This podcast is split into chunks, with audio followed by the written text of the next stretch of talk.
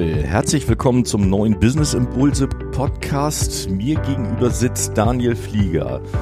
Daniel ist, ja, wir sprechen über Geocaching. Er ist auch gleichzeitig Reiseveranstalter. Er ist Redner, Speaker, er macht Comedy und noch ein ganz anderes großes neues Projekt, über das wir sprechen wollen. Daniel, du hast eine Menge vor, ne? Das ist wahr, genau. Ähm, ich bin ja auch das zweite Mal hier im Podcast, glaube ich, ne? Das ist schon ein paar Jahre her. Das ist schon ein paar Jahre her. Ich habe nachgeguckt, das war der 13. Business Impulse Podcast vom 9.06.2016, knapp acht Jahre her. Und die wievielte Folge ist es heute? Oh, ich müsste, ich müsste jetzt lügen. 34, 35, 36, okay. irgendwie so. Hm. Ich habe ein paar Jahre Pause gemacht mit dem Podcast ja, und jetzt erst vor kurzem wieder vor kurzem wieder angefangen so, ne? Gut. Aber es ist eine Menge passiert in der Zeit. Äh, deswegen Daniel, erzähl mal so ein bisschen, als wir das erste Mal gesprochen haben, warst du nur Geocacher. Da war ich in Anführungsstrichen nur Geocacher, was ja auch schon viel ist, weil es auch damals ja schon so ein paar Ausprägungen gab. Also wenn ich sage, ich bin Geocacher, dann heißt das, dass ich das Spiel betreibe, Geocaching. Wer das nicht kennt, das ist so eine Art digital-analoge Schnitzeljagd, die man früher mit GPS-Geräten und heute mit dem Smartphone spielt. Und es geht darum, kleine Schätze zu finden, die andere Spieler versteckt haben. So, das ist das Spiel. Ähm, das mache ich seit 16 Jahren mm, als Hobby und seit 13 Jahren mache ich das beruflich. Ich habe mein Hobby zum Beruf gemacht und auf Basis des Spiels ein paar Unternehmungen aufgebaut eine Geocaching-Event-Agentur. Das heißt, wir machen so Teambuilding-Maßnahmen, ja, Betriebsfeiern, Weihnachtsfeste, Neujahrsempfänge, solche Sachen. Alles auf Geocaching-Basis oder in den letzten Jahren auch zunehmend mehr so Escape Games, also mobile Escape Room-Konzepte. Das ist so das Daily Business. Damit haben wir angefangen. Das passiert auch heute noch. Dann hast du schon gesagt, Reiseunternehmer, das ist richtig. Ähm, wir haben auch ein Geocaching-Reisebüro. Das richtet sich ausschließlich an Geocacher. Das sind eben Erlebnisreise, die auf die Bedürfnisse von ambitionierten Geocachern zugeschnitten sind. Jemand, der nicht Geocaching spielt, würde ich nicht empfehlen, damit zu fahren. Aber das, man muss natürlich dazu sagen, ich, ich habe mir jetzt natürlich im Vorfeld ähm, hier auf unseren äh, Podcast nochmal die Webseite angeguckt. Diese Geocaching-Reisen gehen ja komplett um die Welt. Ne? Ja, genau. Wir haben bislang schon 160 verschiedene Länder angeboten. Ähm, und das Ziel dieses Reisebüros ist es, irgendwann einmal alle Länder in denen sich mindestens ein Geocache befindet, angeboten zu haben. Das sind ja aber immer sehr spektakuläre Geschichten dann irgendwie im Abend auch. Ne? Vielleicht erzähl mal so, nur, um ein Gefühl dafür zu kriegen, der, der jemand nicht so in dem Thema ist. Ja, ähm, ich bin vorletztes Jahr auf den Philippinen gewesen und dort habe ich selber einen Geocache versteckt. Ähm, es ist ja ein sehr, sehr großes Land ne, mit über 3000 Inseln und da gibt es nicht so viele Geocaches. Ich glaube 500, vielleicht mittlerweile 800, also nicht sehr viel. Zum Vergleich, in Deutschland haben wir 340.000. Okay. Ist eine Menge. Ähm, und ich habe dort einen versteckt und den Geocache, den ich dort versteckt habe, den kann man nur mit dem Paddelboot erreichen, weil der in einem Flugzeug sich befindet, was irgendwann mal vor 25 Jahren gewassert ist und auf einer Sandbank gelandet ist.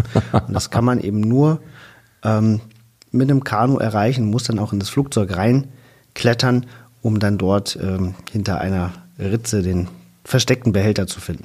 Woher weiß man dann, wo die Dinger sind? Gibt es dann eine zentrale Plattform? Ja, genau. Es gibt eine Plattform, ähm, die heißt geocaching.com und mittlerweile gibt es auch Apps für Android und iPhone, die sind kostenfrei und alle diese Apps greifen auf diese große Plattform zu. Das ist also die weltgrößte Datenbank mit über 3,5 Millionen versteckten Schätzen weltweit mittlerweile. Mhm. Verrückt, verrückt. Geocaching damit verdienst du dein Geld. Das ist richtig, genau. Also das ist halt die Eventagentur, das Reisebüro und eine Marketingagentur. Das ist die dritte Ausprägung. Das heißt, wir entwickeln Geocaches ähm, zu Marketingzwecken. Das im Kleinen kann man sich das vorstellen für, für Restaurants oder für einen Biergarten, der möchte, dass da mehr Besucher hinkommen. Dann können wir einen interessanten Geocache gestalten, der Menschen zum Biergarten lotst. Im größeren Maßstab machen wir das für Globetrotter bundesweit in allen Filialen ähm, entwickeln wir eben Geocaching-Konzepte, die die Geocacher auf die Ladenfläche bringt und dort für 90 bis 120 Minuten verweilen lässt. Was mhm. natürlich ein cooler Zielgruppenfit ist, ne? weil ja. Geocacher lieben alles, was man bei Globetrotter kaufen kann. äh, und im noch größeren Maßstab machen wir das für ganze Städte und touristische Regionen, weil man damit auch Übernachtungsgäste generieren kann. Ein Geocacher macht im Schnitt sieben Geocaches pro Tag. Das heißt, wenn ich will, dass der bei mir übernachtet, brauche ich eine Anzahl größer sieben. Wenn ich mhm. das ja zweimal übernachtet, brauche ich eine Anzahl größer 14. Das ist einfache Mathematik am Ende des Tages. Ja. Genau, und das sind die drei Ausprägungen, wie wir ähm, Geocaching beruflich betreiben. Wenn ich sage wir, dann ist eine Agentur, äh, eine GmbH mit mittlerweile 13 Angestellten. Und das hat sich ganz gut entwickelt. Mhm. Bist du auch noch als Redner, als Speaker unterwegs? Mhm. Was machst du da? Das hat auch so ein bisschen in der, äh, im Geocaching angefangen, weil die Dienstleistungen, die wir anbieten, sind ja ein wenig erklärungsbedürftig. Mhm. Erstens muss man wissen, dass es Geocaching gibt und zweitens muss man verstehen, dass man das vielleicht auch im Marketing einsetzen kann. Und ich habe, ich glaube, vor zwölf Jahren das erste Mal einen Vortrag halten dürfen über das, was ich tue. Und die Vorgabe war, das war dieses Pitcher Kutscher Format von, von Römermann. Ich weiß nicht, ob dich erinnerst. Ja, genau. das war- 2020 Business Night. Gab es ja mal ein Eventformat hier in Hannover, ist ein paar Jahre her. Inzwischen Genau. gibt es, glaube ich, gerade nicht mehr. Ne? Nee, Aber- im Moment nicht. Aber war lustig. Ähm, das Format beinhaltet, dass man 20 Folien haben darf. Jede Folie läuft 20 Sekunden. Und dann gibt's noch die Vorgabe, der Vortrag darf nicht werblich sein. Das war schön. Ich habe dann also einen Vortrag über das gehalten, was ich tue, aber auf eine sehr humorvolle und unterhaltsame Art und Weise.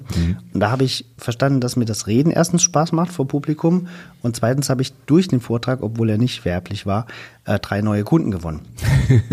ja, gut, und- schöner Nebeneffekt. Absolut. Und da habe ich verstanden, dass es ein Vertriebskanal ist. Und den habe ich dann in den letzten Jahren intensiv ausgebaut, war auf verschiedenen Rhetorikseminaren, bin in einen Rhetorikclub eingetreten in Hannover, noch einen zweiten Rhetorikclub in Göttingen aufgebaut. Also ich habe über viele Jahre hinweg jede Woche das Halten von Reden geübt. Und daraus sind dann verschiedene eigene Vortragsformate entstanden. Also ich rede dann über Gamification, also den Prozess, wie man Unternehmensprozesse ähm, zu Spielen machen kann, wie man Spiele im Marketing einsetzen kann. Also nicht nur auf Geocaching bezogen, sondern auf Pokémon Go oder ganz andere Dinge. Ähm, das ist so ein Vortragskonzept. Ähm, dann habe ich so ein Fable entwickelt für abseitige Geschäftsideen. Das ist natürlich auch herausgekommen aus, aus den Rückmeldungen, ja, dass Leute das albern finden, was wir machen. ja gut. So ja, ich meine, wenn man irgendwie darum im sonst wo rumkraxelt, um kleine Dosen zu Ja finden. klar, das ist natürlich auch albern. Das ist eine, unterm Strich eine absurde Beschäftigung.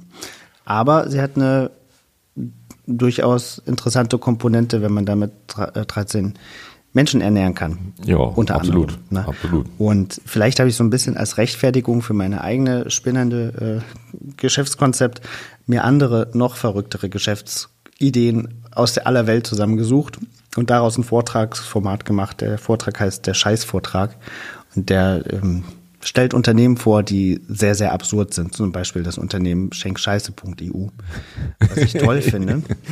Ähm. Ja, davon habe ich schon mal gehört. Aber vielleicht erklärst du das mal kurz. Äh, Das Unternehmen verspricht, dass sie einem ungeliebten Menschen, zum Beispiel dem Ex-Partner, dem Boss, dem Vermieter, ähm, Tierdung zuschicken und zwar anonym.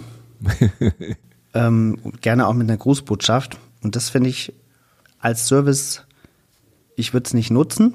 Ich würde der Person das ja schon selber sagen, aber ich finde die Idee dahinter gut. Also die machen ja wirklich aus Scheiße Geld, Im wahrsten Sinne des Wortes. ja, genau. Und das finde ich toll. Und das ist einfach ein Beleg dafür, dass man heutzutage einfach mit einer guten Idee, einer guten Geschichte alles verkaufen kann. Und das ist so die Essenz dieses Vortrags. Also ne, ich habe da halt ganz viele verschiedene Bere- Beispiele aus, aus aller Welt, was Menschen in der Lage sind zu verkaufen. Luft zum Beispiel, Konzertluft. Konzertluft. Ja, funktioniert. Ja, gut. Irgendwann haben wir, hat mal auch jemand die Pixel auf, auf so einem Genau, Bild verkauft. das ne? ist auch in der the Million Dollar Homepage. Genau, so war ist das, auch ne? im Vortrag enthalten. Schon vor ein paar Jahren gewesen. ja, genau. Ja, wird heute vielleicht nicht mehr in der Form funktionieren, aber Es hat mal funktioniert. genau, ja. Mhm. Und dieser Vortrag soll einfach Mut machen zum Ausprobieren und zum Gründen, weil was, was soll schon passieren? Gut. Ne? Ja, und dann ähm, sind Traureden dazugekommen. Ich habe äh, jetzt schon sehr, sehr viele Paare verheiratet. Das kam auch aus dem Rhetorikclub, weil mich da mal eine Freundin gefragt hat, ob ich sie nicht verheiraten kann. Und dann nahm das so seinen Lauf. Und naja, ich rede einfach gerne. Mhm. Merkt man hier auch. Ja, ist, ist ja wunderbar. So, und aus dem Reden ist dann irgendwie das Thema Comedy irgendwann nochmal draus geworden, ja? Ja, genau. Ich mache auch äh, Stand-up-Comedy, aber nicht so sehr, um da eine Karriere anzustreben, sondern ich nutze das eher als, als Übungsbühne und um Möglichkeit, äh, meine eigene Komfortzone zu verlassen. Weil wenn man irgendwo einen Business-Impuls gibt, ist die Erwartungshaltung ja relativ niedrig und da ist es vergleichsweise einfach, äh, Pointen und Lacher zu erzielen. Aber bei einem Stand-up-Comedy-Abend ist die Erwartungshaltung des Publikums ja sehr, sehr hoch. Ne? Die gehen dahin Klar. in der Erwartung, unterhalte mich, du Clown. Ähm, und da eine Pointe zu erzielen, ist, ist ungleich schwieriger. Und das, so sehe ich das einfach als Trainingsfeld. Das macht Spaß. Cool. So, jetzt haben wir dann äh, sch- schon mal so ein bisschen, was du eigentlich alles machst. Also gefühlt so ein Tausendsasser in ganz vielen äh, Bereichen. Hm. Ursprünglich dazu gekommen, aber zum Geocaching, damit hat's ja angefangen. Aus dem Hobby das Beru- Beruf gemacht oder Ja, warst du genau. schon immer Geocacher? Nee, ich war natürlich noch nicht schon immer Geocacher. Ich bin Geocacher seit 16 Jahren und habe früher mit Kindern mit Behinderung gearbeitet ähm, und war für deren Freizeitgestaltung zuständig. Also habe so Nachmittagsangebote strukturiert. Und über diesen Job habe ich Geocaching mal kennengelernt, weil ich das mal mit den Kids ausprobiert habe und das hat mich am ersten Tag so gefangen genommen, also diese, dieser Grundgedanke, dass jemand Fremdes, den ich nicht kenne, eine cool ausgearbeitete Schnitzeljagd ins Internet stellt, damit andere Leute umsonst damit Spaß haben können, das, das fand ich mindblowing. ähm, und wenn man dann versteht, dass das nicht nur einmal gibt, sondern in Hannover etwa 5000 Mal und in Deutschland über 300.000 Mal und auf der ganzen Welt über drei Millionen Mal, ähm, das war so ein, okay, das ist eine komplett neue Welt, so eine, eine extra Schicht über, über der Realität. Das fand ich so faszinierend, dass ich mir noch am gleichen Abend mein erstes eigenes GPS bei eBay ersteigert habe und dann habe ich das Leben eines Süchtigen geführt. Damals meinem Arbeitgeber sehr viel Arbeitszeit unterschlagen, weil, die, weil ich am Firmenrechner nur noch Rätsel gelöst habe und meine Hausbesuche sehr, sehr ausgedehnt haben. Aber wir haben uns vertragen. Okay. Aber daraus ist so ein bisschen der, der Gedanke entstanden, kann ich das auch erlaubterweise während der Arbeitszeit tun. ja, gut. Und dann hast du daraus dann deine eigene Arbeit, dein eigenes Business draus Genau. gemacht am Ende des Tages dann, ne? Also heute spiele ich auch nicht mehr so viel. Das liegt sicher in der Natur der Sache. Ich habe bei Mitarbeitende, die äh, coole Sachen bauen und die bringen die immer ins Büro und dann darf ich damit spielen. Also ich muss gar nicht mehr rausgehen, um äh, interessante Geocaches ähm, zu erleben. Spannende Sache.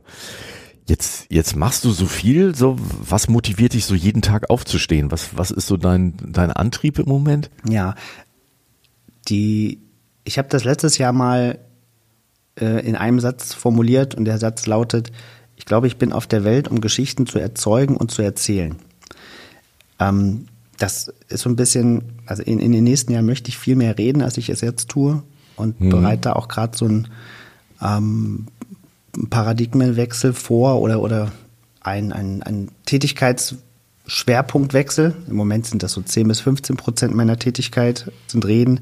In den nächsten drei Jahren würde ich das gerne auf 70, 80 Prozent hoch, ähm, hochskalieren. Und ich rede ja über Dinge, die wirklich passiert sind. Also ich erzeuge Geschichten, ne? das kann mal über Geocaching sein. Und letztes Jahr haben wir so ein Satirezoo in Hannover eröffnet, das ging auch ganz gut durch die Presse. Und wir machen einfach Dinge, wir machen Unfug. Ähm, Im weitesten den, Sinne? Im weitesten Sinne, ja. Und über den Unfug erzähle ich sehr gern. Ähm, also Dinge anders zu machen. Das ist vielleicht so der, der rote Faden durch, durch alles. Ähm, und das, also ich stehe jeden Morgen gerne auf. Ich freue mich auf den Tag, ich freue mich auf die Arbeit, freue mich darüber, was, was wir heute wieder Schönes und Spannendes und Verspieltes machen dürfen. Manchmal im Kundenauftrag, manchmal aus einem eigenen Antrieb heraus. Ähm, das ist auch so eine, so eine Brille, mit der ich mittlerweile durch die Welt gehe. Es kommt sicher auch aus dem, aus dem Geocaching. Wenn man viele Geocaches gesucht und gefunden und versteckt hat, dann entwickelt si- sich so ein Blick für, ah, wo, hier könnte man das und das draus machen. Also ich gehe durch die Stadt oder durch, durch die Welt mit, ja, mit der Perspektive, das hat Potenzial, das hat Potenzial, da könnte man dies und das draus machen. Ähm, das hat sich aber mittlerweile über das Spiel hinaus auf mein, auf mein ganzes. Leben ähm, aus, ausgedehnt, würde ich sagen. Also gehst du durch die Welt und siehst Geschäftsideen vielleicht eben auch? Ja, nicht immer nur Geschäftsideen, sondern ähm, Verschönerungsideen. Ich hatte vor zwei Jahren bin ich durch die Altstadt in Hannover gegangen und da habe ich so einen Schaukasten gesehen, der so langweilig gestaltet war. Da waren unten Kieselsteine drin und dann eine Fototapete von den Herrenhäuser Gärten. Ich dachte, wie schade, also mitten in der Altstadt und das ist so ein so ein verschenktes Potenzial.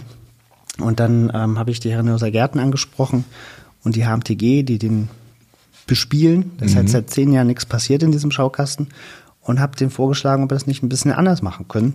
Und habe dann eine, eine ähm, in Hannover gibt es die Steinchenbrüder, so ein Lego-Bauladen. Mhm. Äh, die bauen auch echt coole Modelle. Und die habe ich gefragt, ob sie ein Modell der Herrenhauser Gärten aus Lego bauen könnten.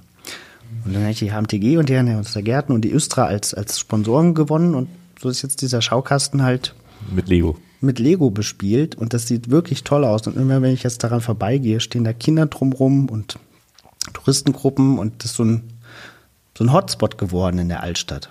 Und cool. das ist, haben wir nicht viel dran verdient, aber. Naja, gut. Aber die Stadt ist schöner, es waren Presseaufhänger. Das ist so die Perspektive. Also, wie kann man etwas schöner machen? Lustiger, unterhaltsamer. Lustiger und unterhaltsamer, das schließe, da kommt für mich jetzt so die, der Bogen zu einer letzten Aktion, die du gemacht hast, mit einem Zoo, den es nicht gibt. Das ist, ja, den gibt's jetzt schon. Ja, jetzt schon, jetzt schon, aber das, aber vielleicht erzähl die Geschichte, fand ich sehr spannend. Ich ja. habe das auch in der Presse gelesen, deswegen. Ja, das war lustig. Ich wohne derzeit in Hannover-Ahlem, das ist nicht der schönste Stadtteil. Ähm, und in Ahlem gehe ich fast jeden Tag an so einem Regenrückhaltebecken vorbei. Habe ich bei mir vor der Tür auch, mhm. kenne das Gleiche. Ähm, das ist eingezäunt und in diesem eingezäunten Areal leben Nutrias, diese Biberratten. Mhm. Die sieht man auch hin und wieder mal ja. in der Leine schwimmen. Da dachte ich, es ist eigentlich schon alles vorhanden, was ein Zoo hat. Also Tiere und Zäune. Das sind ja die beiden Hauptelemente eines Zoos. Ähm, und dann habe ich meinen Freund David angerufen und gefragt, hast du Lust, ein Zoo zu eröffnen? Ich habe Tiere und Zäune. Ähm, ja, und dann haben wir uns zusammengesetzt und überlegt, was hat ein Zoo alles? Ein Zoo hat ein Logo, ein CI, äh, ein Zoo hat einen Souvenirshop, ein Zoo hat Parkplätze, ne, gastronomisches Angebot, äh, Infotainment, ne, gibt so Infotafeln. Und das haben wir dann alles uns überlegt und Tafeln gestaltet mit der Geschichte der Nutria, mit Audioguides, ähm, mit allem Zip und Zap, einen Spreadshirt-Shop eröffnet, den über einen QR-Code äh, auf eine Tafel gebracht. Und Parkplätze und ähm, Gastro haben wir einfach die, den benachbarten Parkplatz vom Edeka zu unserem Kundenparkplatz erklärt. Und dann hatten wir alles, was ein Zoo braucht und haben diese Tafeln auf hochwertige Alu, Alu-Dibund-Schilder gedruckt und in einer Nacht- und Nebelaktion am Gelände angebracht. Das war ja eine Guerilla-Aktion, von der auf offizieller Seite niemand wusste. Das ist richtig, genau. Es fanden erstmal alle ganz witzig, also die Anwohner, ähm, das Internet und auch die Presse. Wir haben ja auch Poster aufgehangen im Erlebnis zu Hannover. Das hat die Presse mitbekommen, das war schön. Äh, die einzigen, die es nicht so witzig fanden, war halt die Stadtentwässerung, der das Gelände gehört die wir vielleicht vergessen haben vorher zu fragen. Das kann sein. Ähm, und dann haben die die Sachen abgebaut. Wir hatten auch ein Dino aufs Gelände gestellt, einen 4,60 Meter langen Diplodocus ähm, in mhm. Lebensgröße. Und den haben sie auch entfernt, aber die wussten nicht, dass wir in dem ähm, Diplodocus einen, einen AirTag ähm, vorher platziert haben. Das heißt, wir konnten relativ live verfolgen, wo sich unsere Dinge befinden. Mhm. Die waren dann abends auf einem anderen Betriebshof von dem wir die dann zurückgeführt haben. Zurückgeführt, okay. Zurückgeführt, sagen wir es so. Okay. Die fanden das nicht so witzig. Ähm, meinen, das ist Hausfriedensbruch und Sachbeschädigung. Ich sehe das anders. Haben uns aber dann mit einer, also haben uns eine Rechnung geschickt über den Abbau und uns gedroht, wenn wir das nicht bezahlen, dann würden sie uns verklagen. Und diese Geschichte haben wir dann auch wiederum an die Presse gespielt. Das ist eine schöne David gegen Goliath-Geschichte. Ne? Mhm. Stadtentwässerung droht Künstlern mit Klage wegen Satireprojekt. Ähm, da war klar, auf wessen Seite die Presse steht. und das ging wirklich ganz bundesweit. Also erst hat CH zu einem P aufgegriffen, dann war es bei T-Online, dann war es im Evangelischen Kirchenrundfunk, dann war es in der Süddeutschen Zeitung und dann beim Frühstücksfernsehen. Und das hat offensichtlich so viel medialen Druck erzeugt, dass die Stadtentwässerung uns dann doch mal zum Gespräch eingeladen hat und wir eine Lösung gefunden haben. Also wir durften den Zoo wieder aufbauen. Also hängt wieder alles? Es hängt wieder alles. Okay. Also Hannover hat jetzt zwei Zoos. Okay, den Nutria Zoo und den Erlebnis genau, Hannover. Richtig. Und der Nutria Zoo ist, ähm, ich glaube, der einzige Zoo in Hannover, in dem keine Elefanten misshandelt werden. Okay. Hm, das lassen wir jetzt mal so stehen. ja. Okay. Und zwischendurch eine kleine Unterbrechung für einen Werbeblock in eigener Sache. Denn ich möchte euch gerne unser neuestes Projekt, die Strategie-Toolbox, vorstellen. Die Strategie-Toolbox ist eine digitale Marketing- und äh, Strategieberatung für Solo-Selbstständige und KMUs. In, mit dieser Strategie-Toolbox begleiten wir über zwölf Monate unsere Mitglieder als Mentoren in allen Fragen des digitalen Marketings. Wie funktioniert das Ganze? Du kannst uns ähm, die Fragen einreichen, die wir in jedem Dienstag, jeden Dienstag und wirklich jeden Dienstag ab 17 Uhr in einem digitalen Call, Zoom-Call beantworten und ja, unseren Mitgliedern helfen, digital erfolgreicher zu sein. Die Strategie-Toolbox ist noch ähm, zusätzlich ein ja, eine Toolbox mit über 300 Themen zum Thema Marketing. Wir haben dazu eine geschlossene WhatsApp-Gruppe, in der sich die Mitglieder gegenseitig unterstützen. Dazu gibt's eine kostenlose Strategie, Startanalyse und vieles mehr. Wenn das also äh, spannend für dich klingt und du digitaler erfolgreicher sein willst, dann schau doch mal auf strategietoolbox.de. Vielen Dank. Jetzt hast du ein neues Projekt vor. Ja. So, das, der, da steht der Name drüber, der gute Turm. Ja. Worum geht's, Daniel? Ähm, wer in den letzten Wochen aufmerksam äh, die Presse studiert hat, wird mitbekommen haben. In Hannover muss man jetzt eben dazu In sagen. Hannover, ne? aber ich glaube, das ist durchaus auch ein Thema, was über die Grenze von Hannover hinaus Aber es geht erstmal um Hannover. Es geht um Hannover, genau. Wir sind in Hannover und in Hannover gibt es einen Fernsehturm direkt am Hauptbahnhof, am Aschplatz. Ähm, der wird auch VW-Turm genannt oder Telemoritz, ein 140 ho Meter hoher alter Funk-Fernsehturm, ähm, den VW vor ein paar Jahren gekauft hat und ein, ja, drei VW-Logos obendrauf gebracht hat. Also VW nutzt den im Moment nur als Marketing, weil, in der, weil der als Fernsehturm in seiner technischen Funktion schon lange Genau. nicht mehr gebraucht wird. Den braucht man nicht mehr, so wie eigentlich alle anderen Funk- und Fernsehtürme in, in Inzwischen. Die, das ist eine veraltete Technik. Ähm, jedenfalls kostet diese ganze Sache VW eine Menge Geld. Eins bis anderthalb Millionen Euro geistert so als Zahl durch die Presse pro Jahr, um den instand zu halten. um ne? den in Stand zu halten. Es sind nämlich vor zwei, drei Jahren ähm, auch Betonelemente wohl rausgebrochen, haben fast Fußgänger erschlagen. Ähm, und seitdem wird natürlich sehr, sehr viel intensiver ne, mit Höhenkletterern und Untersuchungen und Röntgenaufnahmen geguckt, dass, der, dass sowas nicht normal passiert. Und das steht wohl in keinem Verhältnis mehr zum Nutzen. Also wer weiß, wie viel zusätzliche Nutzfahrzeuge durch diese Werbung verkauft wurden, das kann man mit Sicherheit nicht äh, beziffern. Abriss wird auch einen höheren Millionenbetrag kosten, aber nach ein paar Jahren wird sich der Abriss ökonomisch rentiert haben für VW. Also aus VW-Sicht absolut nachvollziehbar, dass dieser Turm abgerissen werden soll. Mm, Aber für Hannover ist das sehr schade. Das prägt ja auch das Stadtbild einmal. Absolut. Ne? Hannover hat ja nicht so richtig viel, also in der Außenwahrnehmung. Und wenn man Hannover dann noch nehmen würde, was es hat, nämlich ein, so eine Landmarke, die, die wirklich so stadtbildprägend ist, wie du gerade schon gesagt hast, das wäre sehr, sehr schade. Ähm, allein wie viele Firmenlogos geändert werden müssten in Hannover, weil der ist ja Plötzlich, dann fehlt da was. ne? ja, das geht ja nicht. Ähm, und das hat mich irgendwie, also ich habe, das ist jetzt, weiß nicht, wann die Folge ausgestrahlt wird, aber zum Auf, Aufnahmezeitpunkt des Podcasts ist das jetzt so seit gut drei Wochen in der Presse. Und irgendwie ist mir das zum Bedürfnis geworden, da was zu machen. Ich habe dann noch so einen Song gehört von T.S. Ullmann, der heißt Was wird aus Hannover? Und in diesem Song geht es auch so ein bisschen um das, dieses Regionale, was wir hier haben. Und das ist nicht allzu vieles. Da wird der Turm auch besungen. Und da dachte ich, den muss man irgendwie retten. Und ähm, da habe ich ein Konzept für erarbeitet, von dem ich glaube, dass es den Turm retten könnte. Ja, und das Konzept habe ich überschrieben mit der gute Turm.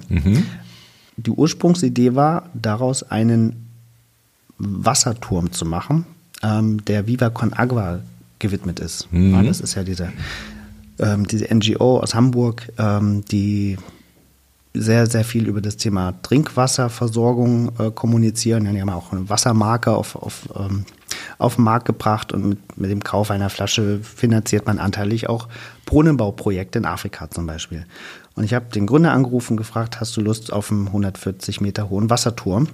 Der Gedanke war nämlich, dass wir diesen Turm zu einer Werbeplattform machen, die sehr, sehr ikonisch ist. Also ähnlich spektakulär wie, wie die Werbeplattform auf, am Times Square. Mhm. Ähm, das Vorbild ist der Berliner Fernsehturm, der einmal im Jahr äh, in so einem Lichterfest mittels Light Mapping illuminiert wird. Und das, das sind, es gibt so Light Mapping Artists und die machen einfach tolle Arbeit. Die inszenieren so ein Gebäude. Sehr, sehr schön. Es macht Spaß, das anzugucken.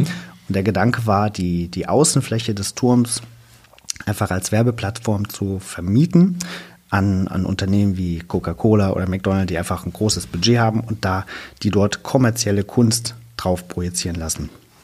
Der Grundgedanke ist, dass die Firmen das nicht wirklich kaufen können, sondern nur in CSR-Maßnahmen, also beispielsweise Brunnenbaumaßnahmen bezahlen können, ähm, plus einer Turmerhaltungspauschale. So, das war der Grundgedanke. Damit fingst du mal an. Damit hat es angefangen, genau. Ähm, das würde aber natürlich noch nicht reichen, um die notwendige Sanierung zu stemmen. Das würde erstmal nur die, ähm, die Betriebskosten, die, die es derzeit gibt, Wie, wie groß ist so die äh, Anforderung, um das, den Turm mal wirklich zu sanieren? Ähm, da geistern ja auch ein paar Zahlen rum. Genau. Aus der Presse ähm, sind so Zahlen durchgesickert, die ähm, aus einem Gutachten von VW kommen.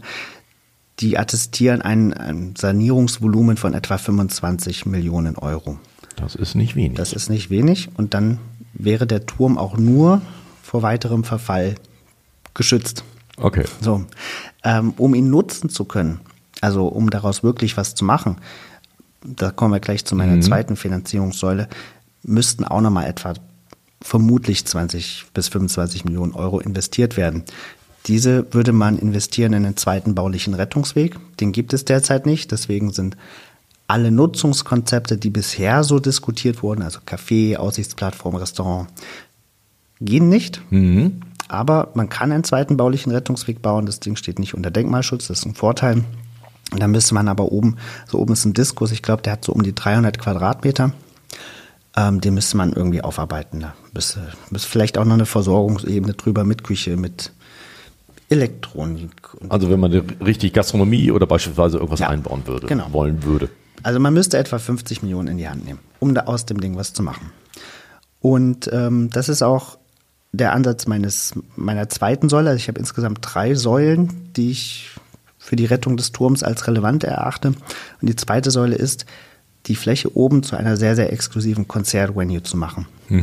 Ähm, dort würde nach meiner Vorstellung einmal im Monat oder alle zwei Monate ein Konzert einer namhaften internationalen oder nationalen Band stattfinden. Also wirklich so im Format Scorpions, Ed Sheeran, Taylor Swift. So. Aber da ist ja nicht viel Platz. Wie viele Leute kriegen, würde man denn so reinkriegen Ich überhaupt? schätze so 200. Okay, das wird ja ein sehr exklusiver Kreis Sehr, dann. sehr exklusiv. Ähm, und jetzt der Clou, man kann die Tickets dafür nicht kaufen. Weil dann wäre es eine Elite-Veranstaltung. Dann wird sich das über den Preis, würden die bei Ebay auftauchen Ja, und ja, wahrscheinlich für horrende Preise dann Genau, weggehen. das wäre ne? schade, weil man damit ja nur einen Bruchteil ähm, der Bevölkerung Mhm. ähm, erreichen und ansprechen würde. Deswegen der Gedanke, man kann die Tickets nicht kaufen, sondern ausschließlich gewinnen über eine Lotterie. Mhm. Ähm, eine Ticketlotterie, ich nenne das das bedeutungslos. Okay, Kostet- Wortspiel, Wortspiel. Ja, genau. Kostet zwei Euro im Monat, so der Gedanke. Und von diesen zwei Euro im Monat würden 45 Prozent gehen an eine mh, NGO, eine CSR-Maßnahme, die die Band, die dort jeweils spielt, benennt. Also ne, die Scorpions unterstützen ja zum Beispiel United for Charity oder die Toten Hosen unterstützen ähm, so, so, die haben neulich so ein Erdbeben äh, Soli-Konzert für die Erdbebenopfer in der Türkei gemacht. Jede Band hat so, so einen Schwerpunkt. Das Ja. kann die Band aussuchen. 45 Prozent würden in Turmerhaltungs- oder Sanierungsmaßnahmen Maßnahmen, die dann notwendig sind. Ne? Topf fließen und 10 Prozent in halt so allgemeine Lotterieverwaltungskosten. Das muss man sicher auch mitdenken. Klar. Also absolut bezahlbar.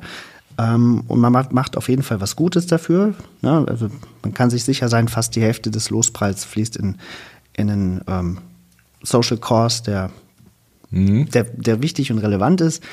Und ähm, dann würden halt aus diesen Losen jeden Monat 200 Personen gezogen werden, die dabei sein dürfen. Und alle anderen hätten über das Los einen Zugang zu einem Livestream des Konzerts. Also jeder gewinnt, keiner verliert. Nur ein paar gewinnen halt mehr. ja gut. Aber Die so ist das 200, im ja gut, das ist nun mal, beim Lotto gewinnt auch immer nur einer oder wenige, sagen Ja, wir es mal genau. so rum da. Ne? Genau. Und das ist eine, das ist die relevanteste Finanzierungssäule, weil die würde halt nach meiner Kalkulation ähm, so etwa 20 Millionen Euro im Jahr einspielen, die man dann in die in den Abtrag des Invests oder des Darlehens oder was auch immer für die notwendige Sanierung stecken könnte. Ja. Und der dritte Hebel ist, ähm, die dritte Säule ist, das Ganze ähm, zu vermarkten über ein neu zu schaffendes Netflix- oder Streaming-Format. Ah, wir erinnern uns, also die Musikliebhaber erinnern sich vielleicht an MTV Unplugged aus den 90er Jahren, eine, eine famose Konzertreihe, ähm, die irgendwie zu so einem, ja, das, das wollte jede Band mal gemacht haben, ne? so ein MTV Plugged-Konzert, die sind ikonisch geworden. Und dafür gibt's aber nicht so wirklich einen Nachfolger. Also die, der Gedanke ist, dass die Konzerte, die dann dort stattfinden, auch in einer sehr hochwertigen Art und Weise für Netflix aufgearbeitet werden und dann als ähm, monatliches Special dort, dort laufen. Also und das würde dem Ganzen natürlich auch die gewisse Öffentlichkeit verschaffen, um die notwendige Anzahl an, an Losverkäufen zu, zu generieren. Also dieses Dreierkonstrukt, außen Werbefläche, oben Konzertvenue mit Ticketlotterie und eine Vermarktung über einen Streamingdienst in einem Format, was, was sehr einzigartig ist. Das halte ich für sehr relevant und umsetzbar. Okay. Das würde wahrscheinlich, wenn ich das jetzt mal so mir anhöre, ähm, wahrscheinlich, ich sag mal, die laufenden Kosten ein bisschen Dings, aber das finanziert ja nicht die 50 Millionen, die du am Anfang brauchst, ne? Na, über die Zeit schon. Also wenn ich ähm, mir einen Businessplan aufschreibe für fünf Jahre, kriegt man über so eine Ticketlotterie, hat man das Invest dann auch wieder drin. Okay. Und dann kann man überlegen, ob, ähm, ob der Lospreis gleich bleibt, ob er geringer wird, ob man damit andere Bauwerke rettet oder mehr soziale Maßnahmen macht, das ist egal. Also ähm, es soll schon aufgesetzt sein als, als Social Business. Also es geht nicht darum, dass sich daran irgendjemand bereichert, sondern A, darum, dass der Turm erhalten bleibt für Hannover und B, darum, dass der Turm Gutes tut, deswegen auch der Name der gute Turm. Also soll im Idealfall zu einem richtigen Leuchtturm werden, der äh, über die Grenzen von Hannover hinaus ähm, in der Welt einfach für bessere Trinkwasserversorgung, bessere medizinische Versorgung, für mehr Bildung, für was auch immer ähm, einsteht. Ja. Wie kommt man zu sowas? Also wie kommt man auf solche Ideen? Also ich bin ja, wir, wir kennen uns schon lange Ja. und ich äh, bewundere ja immer, mit was für Ideen du plötzlich um die Ecke kommst. Wie bist du darauf überhaupt auf sowas gekommen und sich so ein Konzept auszudenken? Du, also ich habe das Konzept schon gelesen und wir, wir oder ich mit meiner Agentur darf das ein bisschen unterstützen. Wir bauen gerade die Webseite Ja. www.derguteturm.de, alles in einem Wort geschrieben, wird es in Kürze ähm, geben. So, wie kommt man auf solche Ideen? Ich kann es ehrlich gesagt nicht ganz genau sagen. Also es sind so, ich lese Dinge, ich habe diesen Song gehört in der Woche ähm, und dann war ich tatsächlich eine Nacht lang tanzen.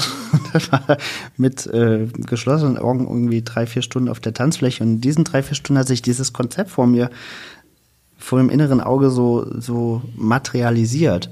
Und ich habe das dann jemandem erzählt da im, im Club, ähm, der äh, Frau Breithauer vom Kreativnetzwerk und habe das mit ihr noch ein bisschen weitergesponnen, weil mein erster Gedanke war, wir kaufen die Tickets und dann habe ich in ihrem Gesicht so ein, so ein Zucken gesehen, dachte, nee, das kann nicht sein, das, das ist zu elitär. Und dann dachte ich, oh, die Lotterie, das wäre besser. Ja. Und, das, und dann hat sich, also nach der Nacht war das fertig. und Ich konnte nicht schlafen, ich musste das aufschreiben. Und die Form, die du gelesen hast, ist ähm, zu 95 Prozent das, was, was da in der Nacht Was daraus gekommen ist. Ähm, und sowas passiert mir hin und wieder mal, dass, dass, so ein, dass dann mh, so, so Stränge zusammenlaufen. In einem, in einem Moment, wo, wo ich nicht unbedingt mit rechne. Na, manche haben ja so ähm, Gedanken oder solche, ich sag mal, Offenbarungen, wenn sie irgendwie unter der Dusche stehen. Ne? Oder, kommt das so ganz irgendwo zwischendurch, ja? Ja, genau. Oder ne, wenn man irgendwie in der Natur ist. Ich habe das, mache ja auch hin und wieder so eine ausgedehnte Fahrradtour, wo ich so 250 Kilometer am Tag fahre. Da kommt man auch in so einen Modus, wo, wo das Gehirn einfach nicht mehr an, jetzt muss ich das und das noch machen, sondern es ist so meditativ, so repetitiv. Und Ja. dann, dann ist Kommt da plötzlich Raum für, für solche, ähm, solche Einfälle. Das kann man nicht unbedingt steuern, glaube ich. Aber so war es dann. Ja, so, das ist tatsächlich die Geschichte. Total spannend. Hm, wir haben heute den 27. Äh, Februar, das ist äh, der Tag jetzt, wo wir diesen Podcast aufnehmen. Ja. Wie ist der aktuelle Stand der Dinge? Der aktuelle Stand ist der folgende. Ähm, ich habe das sehr, sehr vielen Menschen erzählt und von einigen ähm, LOI auch bekommen. Ich bekomme Letter of Intent von Viva Con Agua, die das ähm, unterstützen werden. Deine Agentur baut die Website, das ist toll. Ähm, ein Unternehmensberater, ein Befreundeter hat den Businessplan geschrieben. Also die, die, die Dinge, die ich glaube, dass sie benötigt werden, laufen so langsam zusammen. Mhm. Und ich führe Gespräche mit ähm, Menschen, die das vielleicht auch finanziell ein bisschen unterstützen. Ähm, also das Konzept wird sich selber tragen, aber es braucht dennoch eine Anschubfinanzierung. VW wird vermutlich, wenn sie sich entscheiden, den Turm abzugeben, auch da ein paar Millionen Euro drauflegen, weil die Abrisskosten bereits budgetiert sind. Die könnte man sich ja dann sparen, um Hannover den Turm zu erhalten. Die kann man dann umschichten dann genau. irgendwo. Ich habe bei der Stadt vorgesprochen, ähm, beim Bauamt, ähm, beim Stadtrat, ich habe bei VW vorgesprochen. Also ich versuche überall ähm, die Leute an einen Tisch zu bekommen die Fäden und zusammenzuziehen. Die Fäden zusammenzuziehen. Genau. Mhm. Und überall stößt es auf, auf ähm, Gegenliebe. Das ist schön und der Funke springt schnell über. Was jetzt so ein bisschen mh, mm, fehlt oder was, was mich im Moment äh, ein wenig ausbremst, ist, dass keiner so richtig sagen will, ja, das ist gut und wir machen jetzt den Anfang. Mhm. Also so ein Commitment von der HMTG oder von, also ist die, die Tourismus äh, ver, ähm, die Tourismusvermarktung hier in Hannover oder von der Wirtschaftsförderung oder von Hannover Concerts, die die Kontakte hätten zu Bands. Sowas wäre im Moment super hilfreich, weil irgendjemand muss einfach mal so einen so einen Impuls geben, genau, nochmal so einen großen, genau, ne? Richtig. Ähm, und da, das, das traut sich im Moment vielleicht noch keiner. Vielleicht, weil es noch ein bisschen zu früh ist oder also ist die Finan weil da ist ja erstmal, irgendeiner muss ja Geld in die Hand nehmen, um, ja, genau. um, das, um das Ganze jetzt anzuschieben. Genau. Oder zumindest sagen, pass auf, ich leg mal einen größeren Teil in den Topf, sagen ja, wir es genau. mal so rum in irgendeiner Form. Ne? Also ich glaube, um, um wirklich loslaufen zu können und jetzt was zu starten, würden, das klingt jetzt vielleicht vermessen, aber würden ein bis zwei Millionen Euro erstmal reichen. Okay.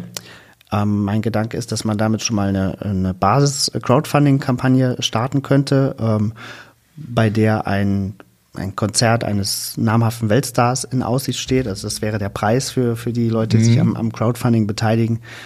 Und sowas kriegt man für zwei Millionen Euro umgesetzt. Und ich glaube, damit könnte man die ersten 10 bis 15 Millionen einwerben. Mhm. Mit dem, was VW dann noch dazu gibt. Und dann, dann hat man schon mal einen Grundstock und mhm.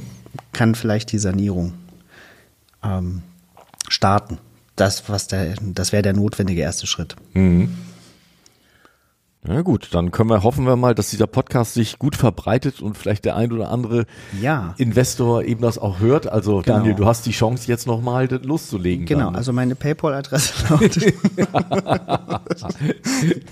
ja, okay, da wird PayPal dann aber auch ein bisschen schwindig gucken, wenn da ein paar Millionenbeträge plötzlich auf ja. dem PayPal-Konto eingehen. Ja. Äh, wie, wie, hast du deine äh, Zuhörer-Audience mal analysiert? Aus welcher Zielgruppe sind die so? Du, die sind sehr unterschiedlich. Ja. Also von daher, und man weiß ja auch immer nie, wie sich so ein, so ein Podcast auch viral verbreitet. Genau. Also in, insofern, das hört vielleicht jemand und leitet das jemand an ja. jemand anders weiter. Das sind ja, ja. diese tollen Effekte. Also insofern. Also ich weiß, es ist eine absolut verrückte Idee. Und die hat ganz viele Blackboxen, die ich im Moment noch nicht überblicken kann. Und ganz viele Unklarheiten, das, da bin ich mir sicher. Und man würde mit Sicherheit Dutzende Gründe finden, warum das nicht funktionieren kann. Das mhm. ist mir alles klar.